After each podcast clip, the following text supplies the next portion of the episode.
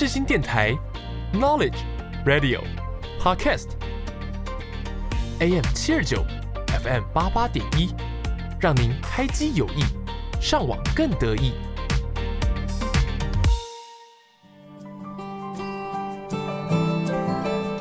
朋友问：社会心理学学什么？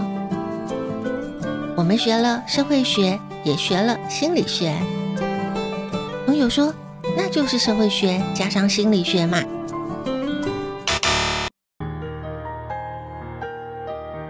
可不是这样说呢。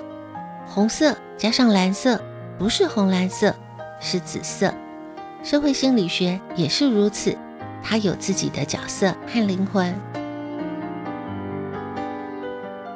如果你也好奇，在我们生活周遭发生的社会现象，也喜欢观察。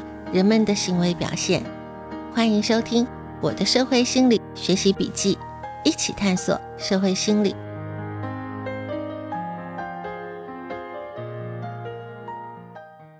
是人们的行为造成社会现象，还是社会现象影响人们的行为？我认为社会心理学可以找到解答。欢迎收听我的社会心理学习笔记，一起探索社会心理。我是笔记主人周尔斯。有些人得到了好成绩，不等别人说，迫不及待的自己就会先在社群媒体上面公告炫耀一番，就怕没有人注意到他的成就。而有些人有了好成绩，被人夸奖会不知所措，觉得自己没有那么好，只是运气好。不知道听众朋友是属于哪一种呢？今天的节目我们要来关心一下第二种，听众朋友可以回想一下自己。或者是身边的朋友，是不是这一种面对了外界的肯定的时候，就会感觉到不自在？就算是整个过程当中你是付出很大的努力的，但是面对外界的夸奖、赞赏，你总是觉得，嗯，那是因为天时地利人和的运气。你觉得天底下比你更努力、更优秀的人多的是，自己根本就不够好。别人说出来的夸奖。不过是客套话，甚至可能是安慰的话，其实自己并没有那么好。如果你总是这样想，那很有可能是出现了冒牌者症候群。这是一个特殊的心理状态。有冒牌者症候群的人，就算确实是具有实力，才获得了外界的肯定，但是冒牌者症候群的人总是会觉得自己配不上这个肯定，容易把成功的因素都归因在。因为是机运，甚至是其他的人，有冒牌者症候群的人，还会有过度努力的倾向，因为他想要让自己配得上外界的夸奖，担心自己如果不够努力，很可能会让现在夸奖他的人失望，很可能会发现他真的不够好，是冒牌的。冒牌者症候群这个心理状态，许多知名的人物都曾经有过，包括了。获得了十三座格莱美奖、十八座 NTV 音乐录影带大奖的 Lady Gaga，演出《哈利波特》系列电影当中的妙丽而闻名全球，还获得了青年艺术家奖、NTV 影视大奖。二零一五年被《时代》杂志评选为全球最具影响力一百人之一的艾玛·华森，主演电影《黑天鹅》，获得了第八十三届。奥斯卡最佳女主角奖的娜塔莉·波曼，还包括了曾经担任 Google 副总裁、脸书的营运长，二零零七年开始连续六年获选为财新杂志五十大最具权力的商业女性，还登上了二零一二年和二零一三年时代杂志全球百大影响力人物的雪柔·桑德伯格。她也曾经在她的著作当中写道。每当外界称赞的声音不绝于耳，越是让他感觉到恐惧，因为生怕有一天被揭穿，别人发现并没有这么厉害。冒牌者症候群并没有被列为心理疾病，但是它是一种特殊的心理状态。刚开始，冒牌者症候群是在高成就的女性当中发现，后来研究发现，不论性别都观察到了这个现象，有冒牌者症候群。可能会有比较多的忧郁、焦虑、低自尊的症状，在工作上也容易出现情绪耗竭的状态。听众朋友你自己或者是身边的亲朋好友有没有这样子的冒牌者症候群呢？今天节目的主题，我们一起来关心冒牌者症候群。每个字词都有个定义，有个说法，也都有它的来龙去脉。让我们开启社会心理小词典。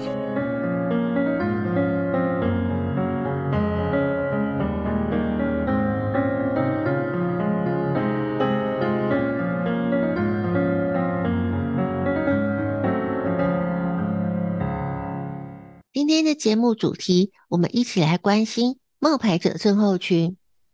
在一九七八年的时候，美国的临床心理学家克兰斯和伊莫斯两位教授，他们在一项研究当中访问了一百五十位高成就的女性，其中包括了学术界和其他领域的专业人士。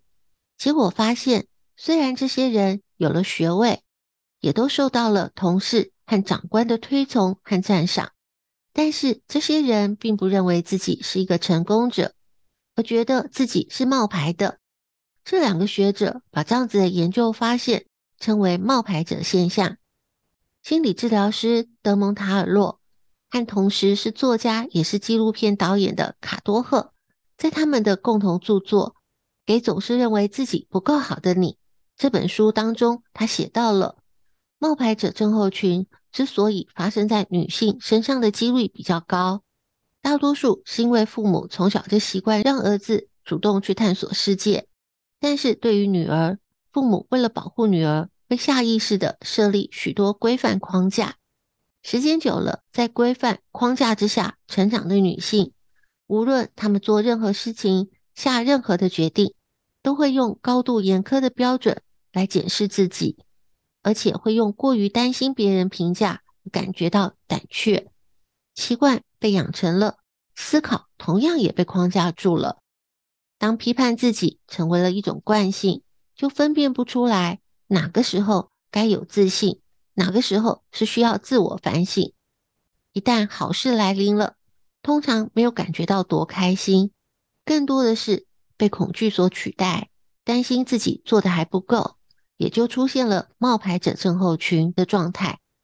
一开始，相关的学者认为这种现象只发生在少数高成就的女性身上，但是后来心理学家发现，受影响的族群并没有局限在女性的身上，大约有七成左右的人，不分性别、职业和文化背景，都曾经体验到不同程度的冒牌者症候群。维拉利扬博士。他专注于研究冒牌者症候群，他整理出五种冒牌者症候群的类型。第一种是完美主义者，这个类型的人相当关注做事情的方式，以及事情到最后发展的结果。他们通常会设定过高的标准，当没有办法达成的时候，就会产生自我怀疑和担忧。完美主义者他会想象其他的人。也会用相同的标准来检视自己，所以很容易就会出现追求完美和恐惧失败的压力，也就容易出现冒牌者症候群。第二个是天才型的人，这个类型的人认为与生俱来的天赋才是真正的能力，而且他关注在事情是否能够在第一次就成功了。如果没有办法一举成功，或者是按照自己的预期。那就必须要苦练新的技能，或者是花费很长的时间才能够完成事情。这个时候，天才型的人就容易出现羞愧感，并且对自己感觉到失望，觉得自己是冒牌的。第三种是顽固的个人主义者，个人主义者在乎的是谁完成任务，所谓的能力就是能自己完成所有的事。所以，就算是工作进行的不顺利，或者是被工作量压到喘不过气，他也绝对不会轻易的开口来寻求帮助，因为他们认为向外求援是一种软弱的象征，也会担心因此泄露了自己缺乏能力。也因为个人主义者会认为每一件事情都应该要亲力亲为，任何和其他人合作的结果都不能算是自己的成就。但是毕竟大多数的工作都不是一个人可以独立完成的，所以个人主义者就非常容易陷入冒牌者症候群。第四种是学者专家型的人，这个类型的人认为，一个人是否成功或者是有能力，是从拥有多少的知识量判断来定的，特别是在意他知道什么和知道多少，所以他相信真正的能力是对每件事情都了若指掌。只是这个世界是这么大，知识是无限的，很难一手掌握所有的知识，所以学者专家型的人也容易陷入冒牌者症候群。第五种是超人型的人，超人型的人认为能力就是能够完美扮演多重的角色，所以都会以同时能够扮演好多少角色来衡量自己的能力。我们每个人在生活当中都同时拥有多重的角色：主管、同事、伴侣、父母、朋友。超人型的人认为，不仅要把家庭照顾好，工作也要有所表现。如果有一个该做的角色没做好，超人型的人就会觉得那是一件丢脸的事情，所以也就容易陷入冒牌者症候群。这五个类型的人，通常他都会不断的鞭策自己，并且不断的寻求别人对自己表现的肯定，但是又觉得别人的肯定很可能只是客套而已。这样循环下来，过度的压力就容易影响到身心的健康和人际关系。有冒牌者症候群，可能会有比较多的忧虑、焦虑和低自尊的状况。在工作上也容易出现情绪耗竭的状态。这五种冒牌者症候群的人是如何形成的呢？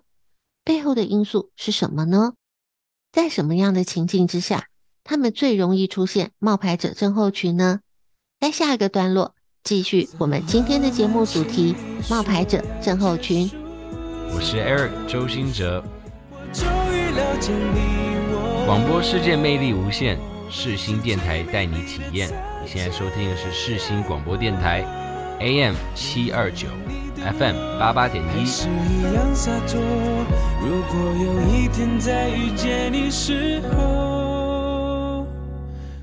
微微笑点头。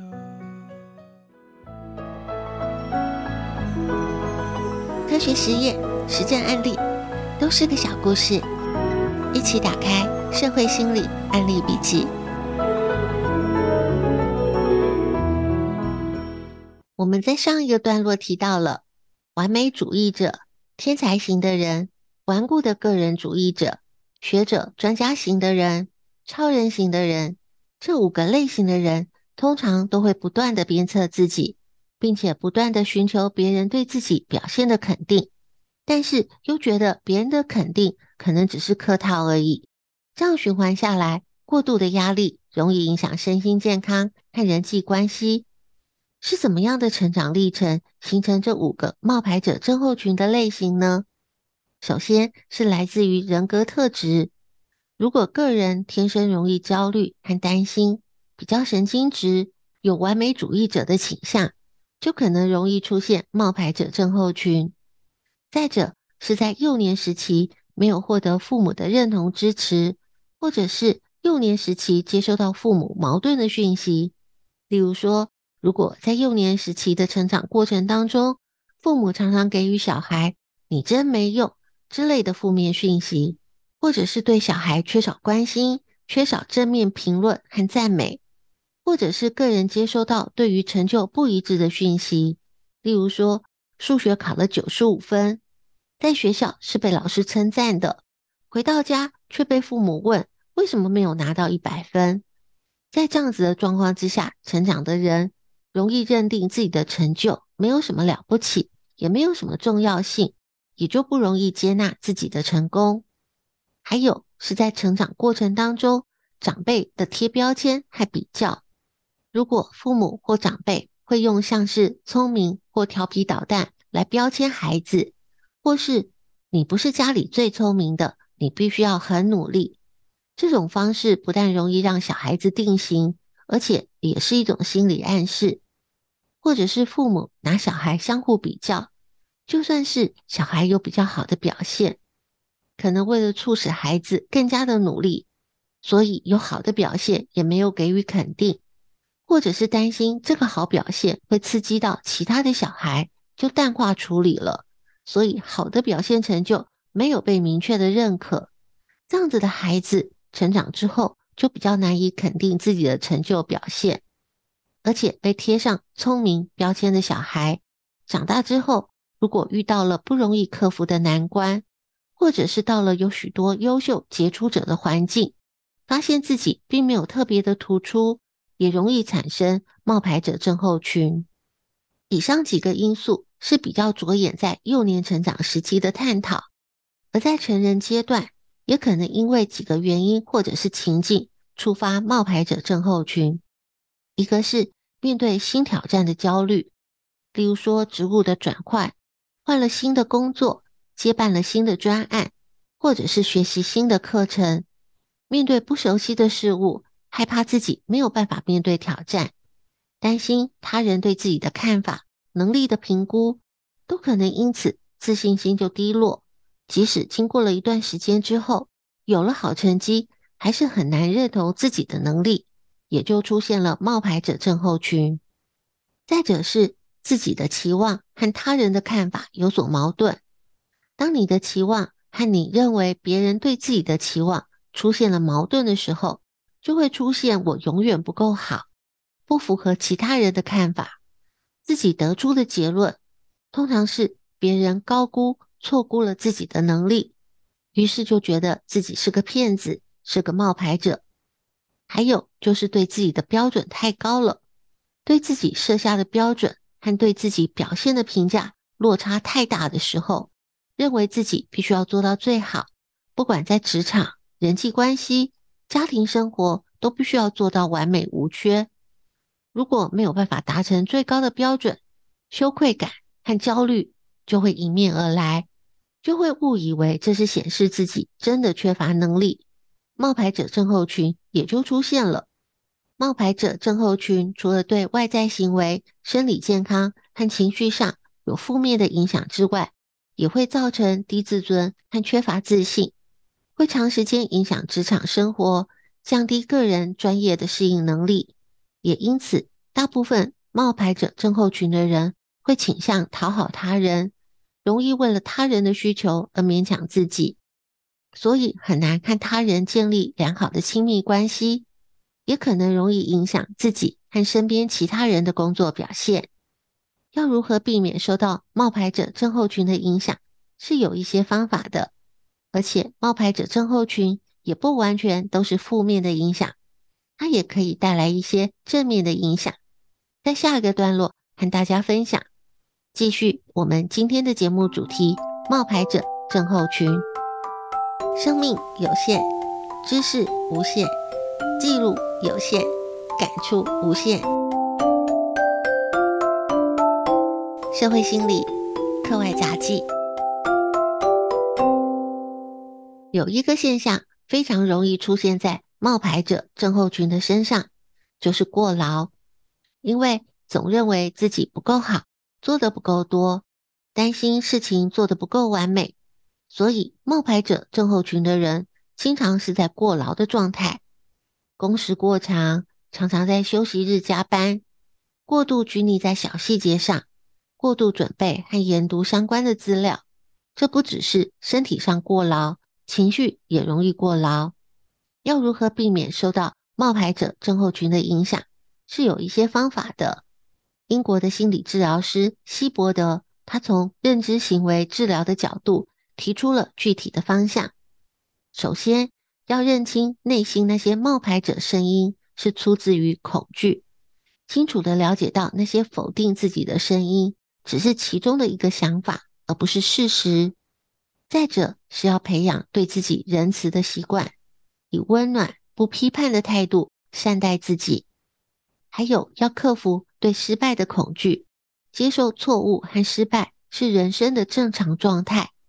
发生失败或错误是一种学习，是训练自己在挫折当中培养韧性的机会。虽然失败会带来不好的感受，但是那是努力过程当中必然会经历的阶段。很重要的是要接受我们是无法控制每一件事情的，不管再怎么努力，事情都有可能遇到障碍。想要阻止一切错误的发生，只会造成过大的压力。不要过度控制每一件事情，不要把太多的责任都揽在自己的身上。别忘记了，事情还有其他人参与，事情是不是进展的顺利，其他参与者也有责任，不要一个人扛。以上这些提醒都是可以帮助我们避免陷入冒牌者症候群的困境当中。但是最近有一本非常畅销的书《逆思维》，作者是华顿商学院亚当·格兰特教授。在书里面，他提出了他的观点。他认为冒牌者症候群是能够带来好处的。冒牌者症候群能带来什么好处呢？亚当·格兰特教授认为，冒牌者症候群会激励我们更努力工作，因为当我们觉得自己像是个冒牌者。我们会认为有必要证明些什么，就会更加的努力。第二个是冒牌者症候群，它能够激励我们更聪明的工作。当我们不相信自己会赢，重新思考策略，也不会有任何的损失。第三个是冒牌者症候群，它能够让我们成为更好的学习者。冒牌者症候群，它会让我们对自己所拥有的知识和能力心存怀疑。这也会让我们更谦虚地从其他人身上寻找见解，这些都是冒牌者症候群能够带来的好处。听众朋友，是不是也认同这样的观点呢？节目的时间有限，知识无限。今天的节目内容是个抛砖引玉还有很多相关的资料可以透过专题报道研究文献主题书刊都能够帮助我们更进一步去了解。也欢迎在粉专分享你的笔记内容透过知识的分享我们可以一起成长。感谢听众朋友今天的收听我们下次见。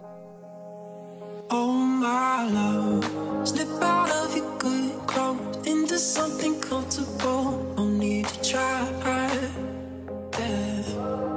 Tell me about your heroes. Tell me what I need to know. I'm on your side.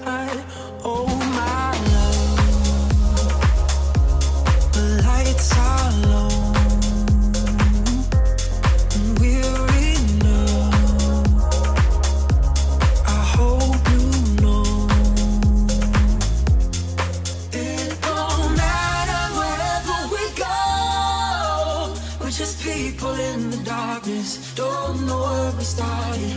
We all need somebody to hold. We're just people in the darkness, equal in the darkness. The things that we can't see.